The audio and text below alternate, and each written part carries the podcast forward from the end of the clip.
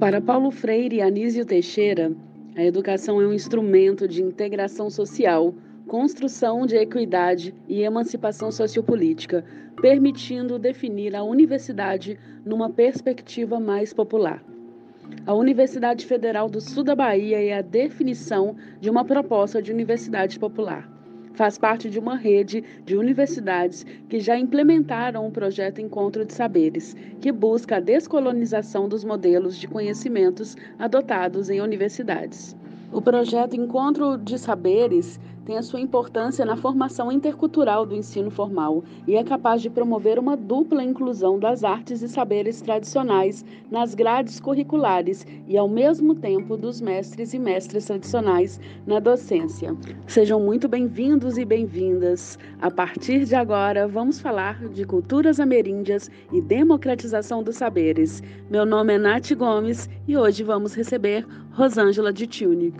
Ela que é doutora em música e musicologia, pesquisadora dos cantos dos povos ameríndios, das biografias e livros de mestras e mestres das comunidades. Atualmente coordena projetos promovendo os encontros de saberes com mestres tradicionais das universidades. É um prazer recebê-la aqui hoje. E eu gostaria de saber inicialmente sobre a sua primeira formação no ano de 1986 na UFMG. A sua primeira graduação foi em piano.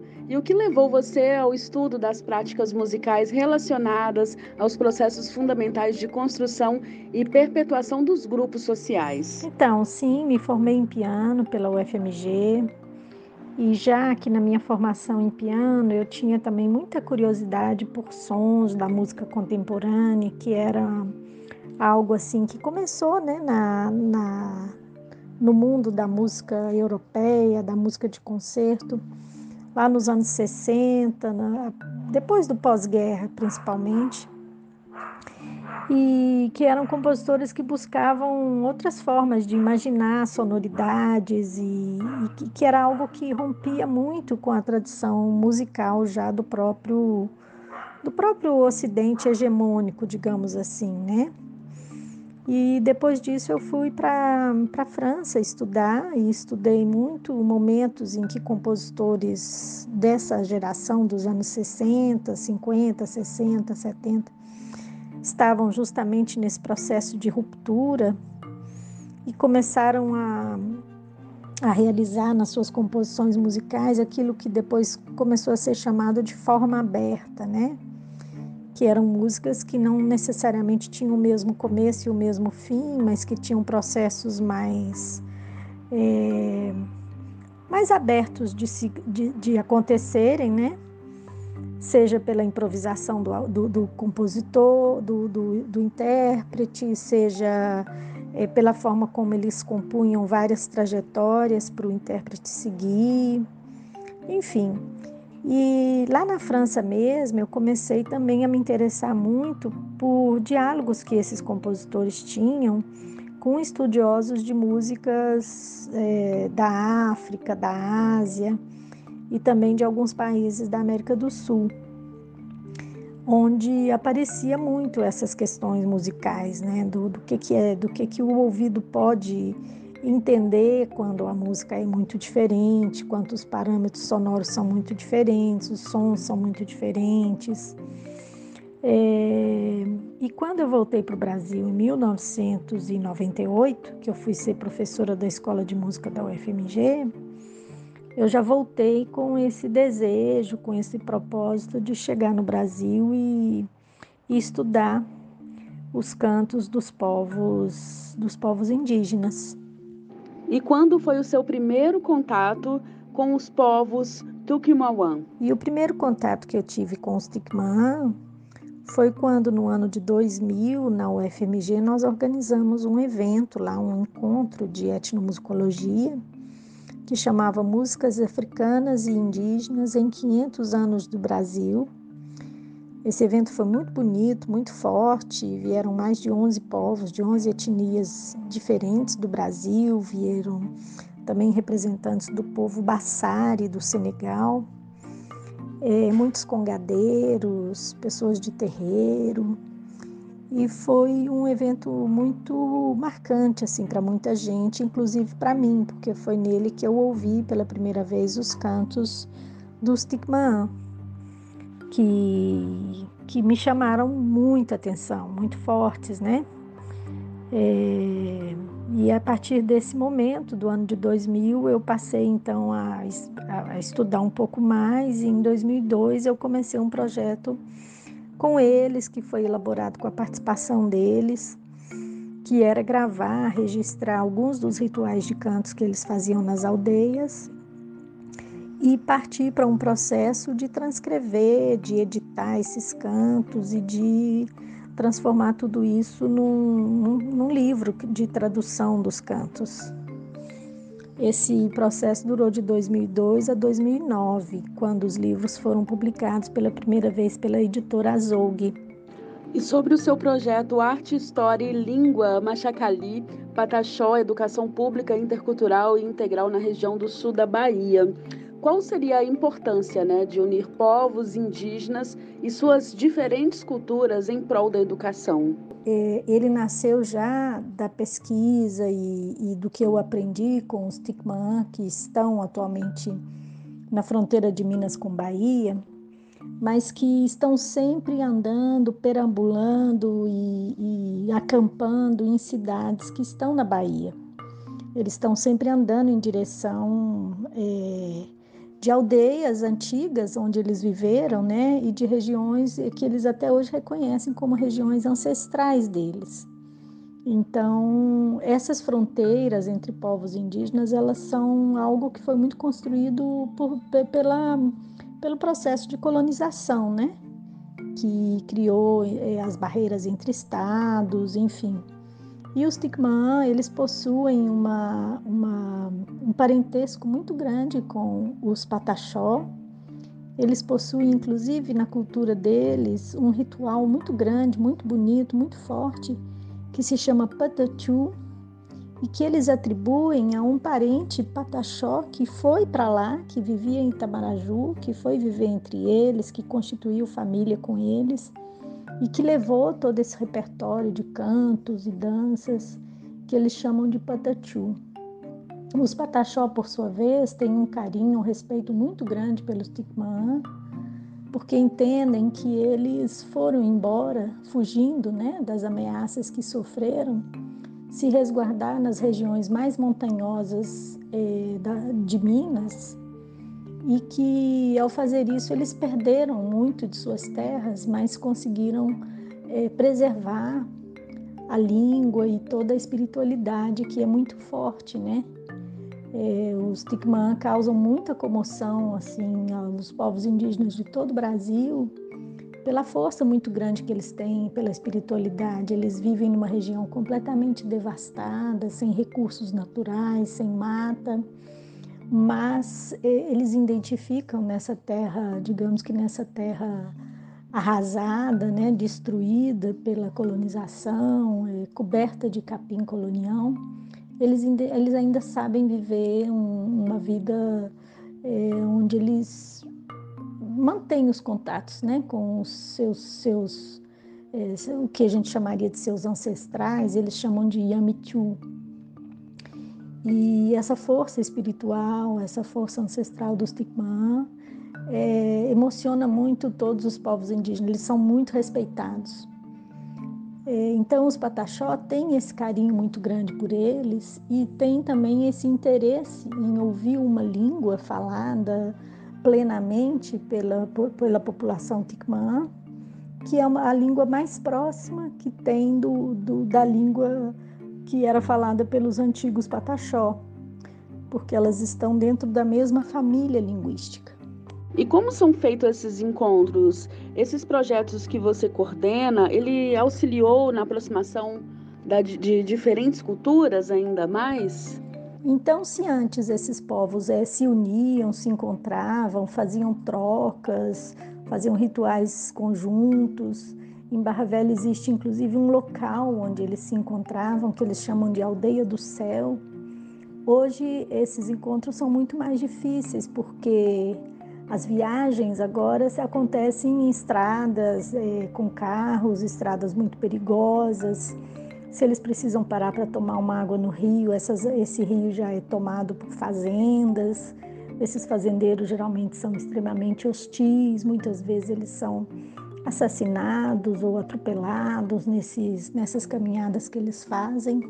Então, é, é todo esse processo de, de chegada né, das estradas, de toda a colonização, das propriedades que foram constituídas pelos, pelo processo de colonização, que, que os impede de manter contatos que eles mantinham há muito tempo. Né? Fossem contatos de, de povos indígenas que eram aparentados e aliados, ou mesmo contatos que eram contatos belicosos. Então, esse, projeto apenas estava reaproximando, criando condições materiais deles viajarem para ver os seus parentes é, em condições melhores do que as viagens que eles tentam fazer correndo risco aí pelas estradas. É, e lógico, são processos que fortalecem né, os povos, que fortalecem é, esse reencontro né, com, com tudo que os pertence, é, esse reconhecimento mútuo. Então, aconteceram coisas muito bonitas, eles participarem de, de, de rituais dentro da reserva da Jaqueira e reconhecerem rituais é, comuns a eles, reconhecerem palavras comuns. Eles deram aula também de, da língua machacali, dos cantos machacali, para os professores é, pataxó, principalmente aqueles que fazem estudo do pachorrã.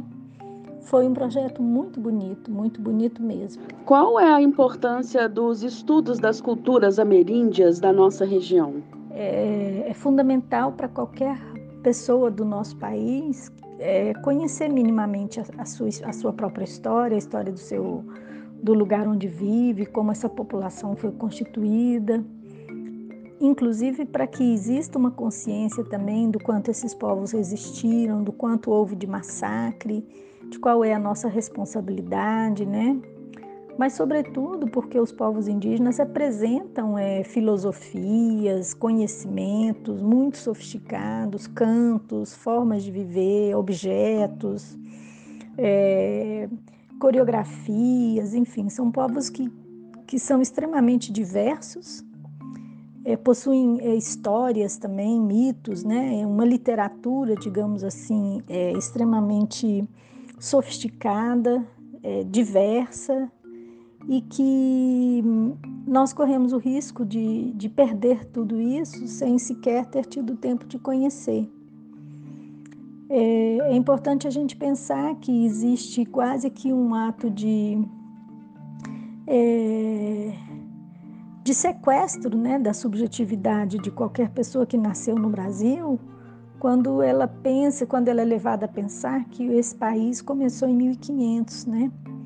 Significa que toda a, a, a precedência, né, a antiguidade dos povos originários é, é sequestrada da, da, da, da, subjetividade, do pensamento, da consciência histórica de qualquer brasileiro. Isso é gravíssimo. Isso provoca em nós um, uma esquizofrenia, um, um desconhecimento da nossa história que, que tem consequências muito graves e que poucos de nós têm consciência do quanto isso é grave.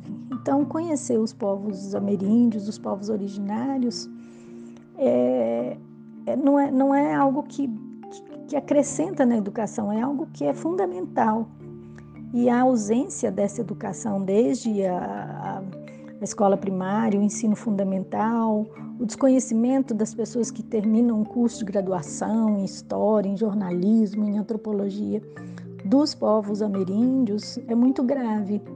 Então, é preciso que, que a gente coloque tudo isso em dia, né? E que, que retomemos a educação sobre o nosso próprio país, né? Sobre a nossa história. Nós falamos muito, né, sobre os mestres dos saberes.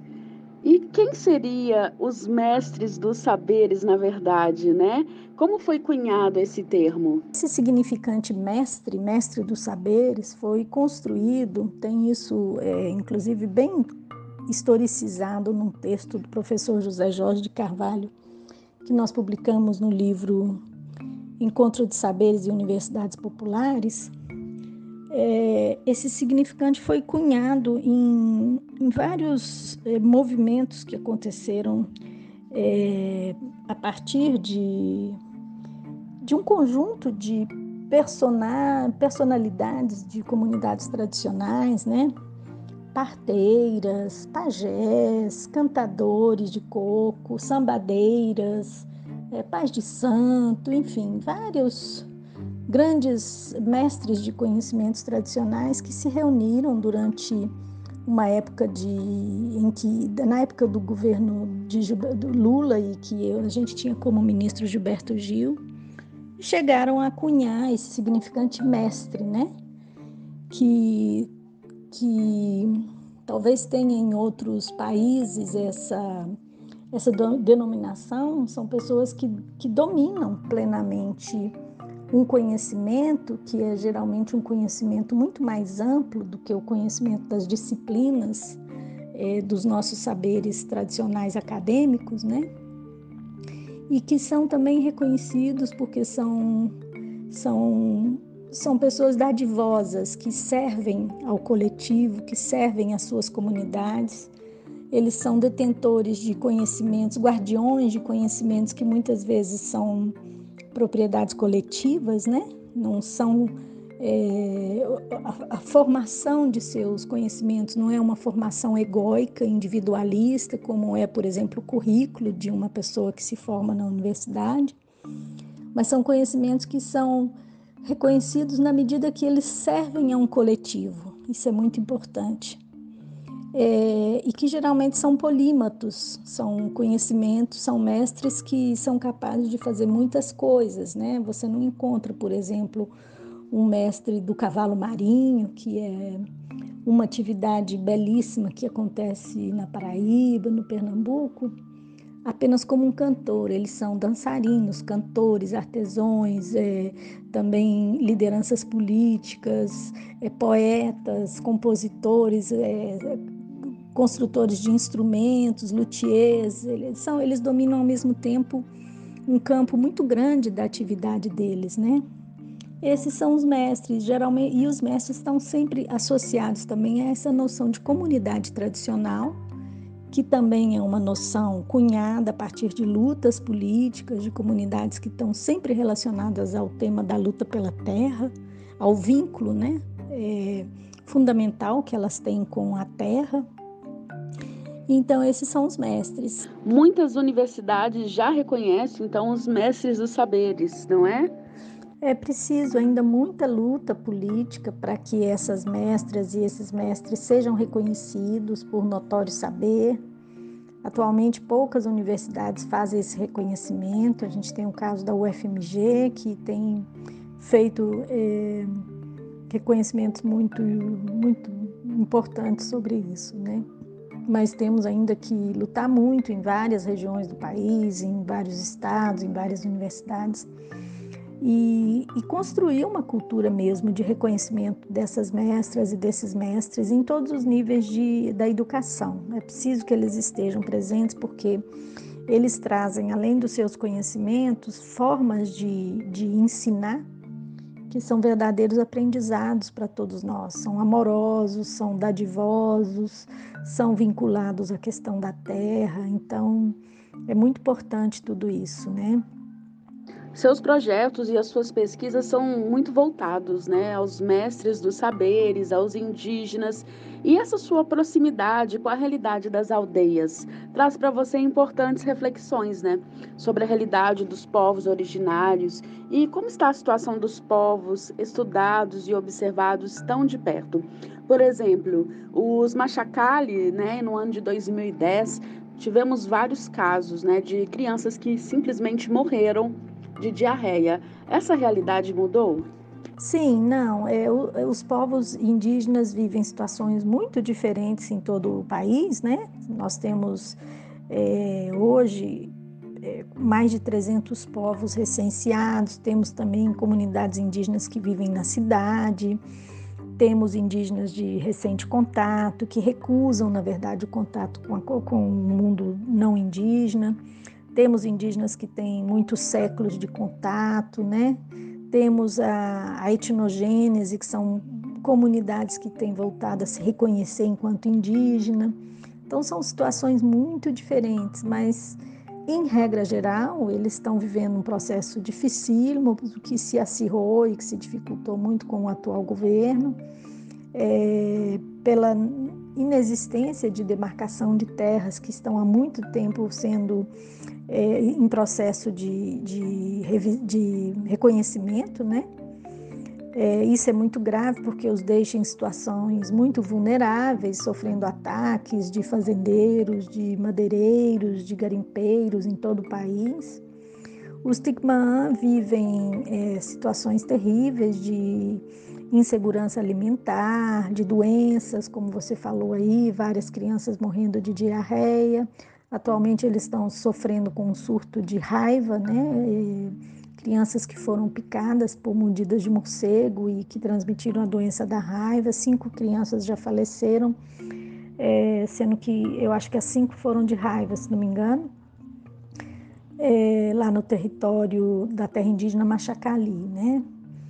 É, então, geralmente, todos, é, todas essas mestras e esses mestres de comunidades, sejam comunidades quilombolas, comunidades de terreiro, de fundo de pasto, indígenas, vivem uma situação de extrema é, insegurança, né?